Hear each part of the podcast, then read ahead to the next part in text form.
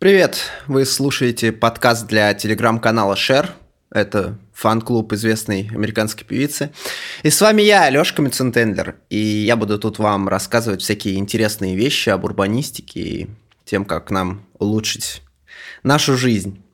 Для тех, кто не знает, что такое урбанистика, это наука, которая занимается изучением городов, взаимодействия человека с городом и решением возникающих проблем. В городе живет много разных людей, и они все взаимодействуют друг с другом и взаимодействуют с городом, и всегда происходит какой-то конфликт интересов. Автомобилисты против э, пешеходов, велосипедисты против автомобилистов, это всегда какой-то конфликт. И этот конфликт умеет решать наука. Вообще в России с этим большие проблемы, потому что никто не хочет э, слушать э, профессиональное какое-то мнение и делать как надо, и все почему-то знают как лучше от ГИБДДшников до какого-нибудь э, ЖКХ Собственно, самая волнующая, наверное, всех проблема, с которой давно разобралась наука урбанистика, это пробки. У улицы есть пропускная способность. Это количество людей, которые могут э, проехать, пройти и так далее по этой улице в час добиться максимальной пропускной способности можно только в одном случае, если сделать всю улицу пешеходной. Именно поэтому во всех городах мира практически э, есть пешеходные улицы в центре города. Это обусловлено не только тем, что там приятно находиться, это какое-то общественное пространство и там магазины, э, кафе и так далее. Но еще это обусловлено тем, что улица просто ограниченное пространство, она не может вместить в себя бесконечное количество машин, э, автобусов и так далее. А, а человек, он как бы занимает меньше всего пространства. И как бы мы все являемся пешеходами, поэтому а, абсолютно любой человек может воспользоваться инфраструктурой этой улицы. А, не нужно для этого иметь автомобиль или что-то такое. На втором месте по пропускной способности у нас велосипедисты потому что они занимают не очень-то больше места, чем пешеходы. При этом они в несколько раз быстрее.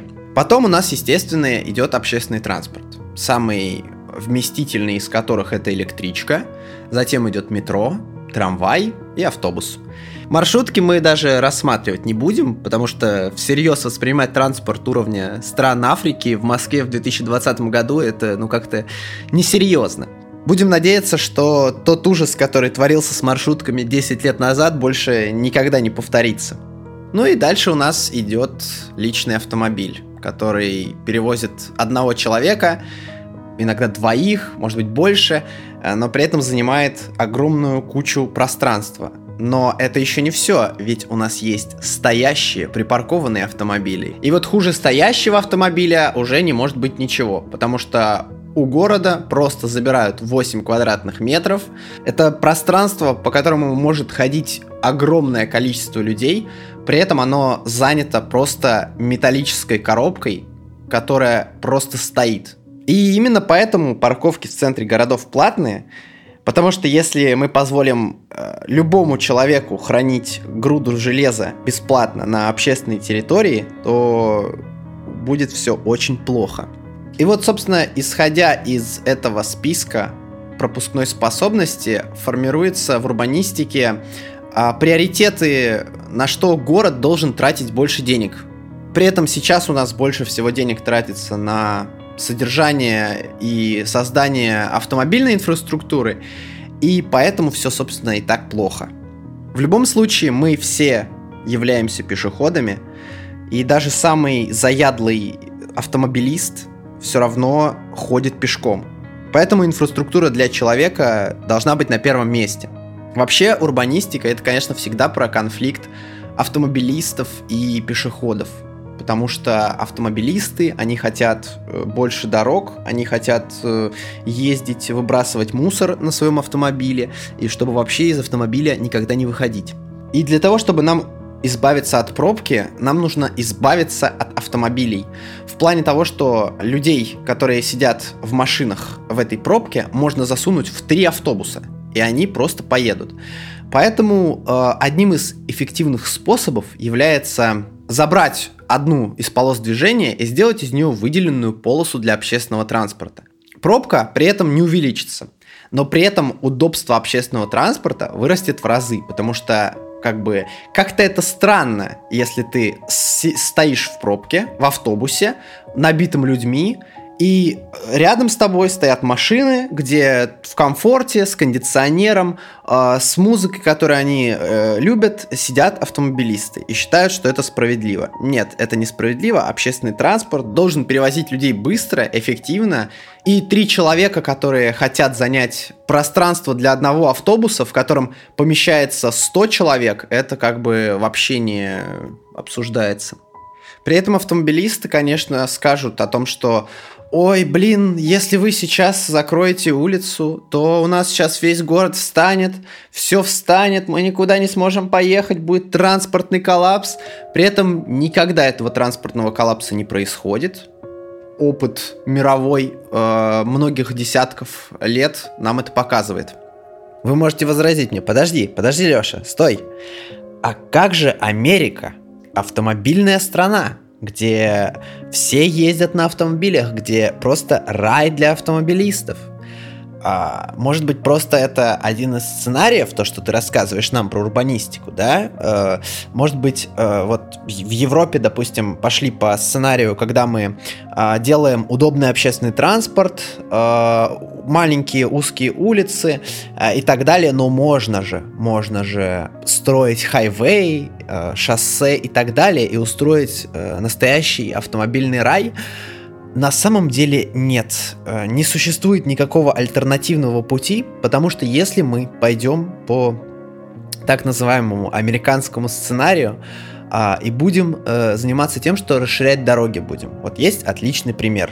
Город Лос-Анджелес. Город Лос-Анджелес занимает первые строчки по количеству пробок. И в городе Лос-Анджелесе самые широкие дороги, которые вы только когда-либо видели, и самые большие пробки. Как это у них работает? Вот у них, допустим, была дорога.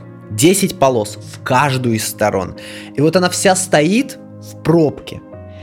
И вот э, не опираясь на урбанистику, а опираясь на какое-то внутренний, внутреннее чутье, э, какой-то из проектировщиков говорит, а давайте добавим еще одну полосу и все поедет. Самое большое заблуждение. Давайте добавим полосу и все поедет. Они добавляют полосу и это работает, но только на там 2-3 недели, месяц максимум. А потом снова пробка. Как же так? Давайте еще 5 полос добавим. Ну тогда-то все точно поедет. И они добавляют еще 5 полос. Проходит полгода, и пробка точно такая же. Как же так происходит? А все очень просто. А, если мы строим инфраструктуру для автомобилей, то больше людей покупают автомобили, больше людей садятся в эти автомобили и пользуются ими. И удовлетворить этот спрос невозможно. Даже если построить асфальтовое поле просто, как сделали, собственно, с городом Лос-Анджелес, это путь в никуда. То есть невозможно удовлетворить этот спрос. И э, несколько лет назад Лос-Анджелес, самый-самый автомобильный город, отказался от вот этой концепции и потихонечку идет к европейским э, методам, то есть общественный транспорт и так далее. Если мы говорим про США, то там вообще происходит полнейший ужас. Э, общественный транспорт, который ходит раз в час, огромные расстояния из-за того, что все в этих дорогах. В общем, это не какой-то выбор. Нам все равно придется ограничить автомобили. И на самом деле в Европе 50 лет назад творилось все то же самое, что у нас. У них площади превращались в парковку, у них э, сносили дома, чтобы расширять дороги, у них строили подземные туннели, чего только не делали. И сейчас все это убирают. Засыпают туннели, убирают парковки, э, делают удобный общественный транспорт и так далее. Никакого коллапса, естественно, не происходит.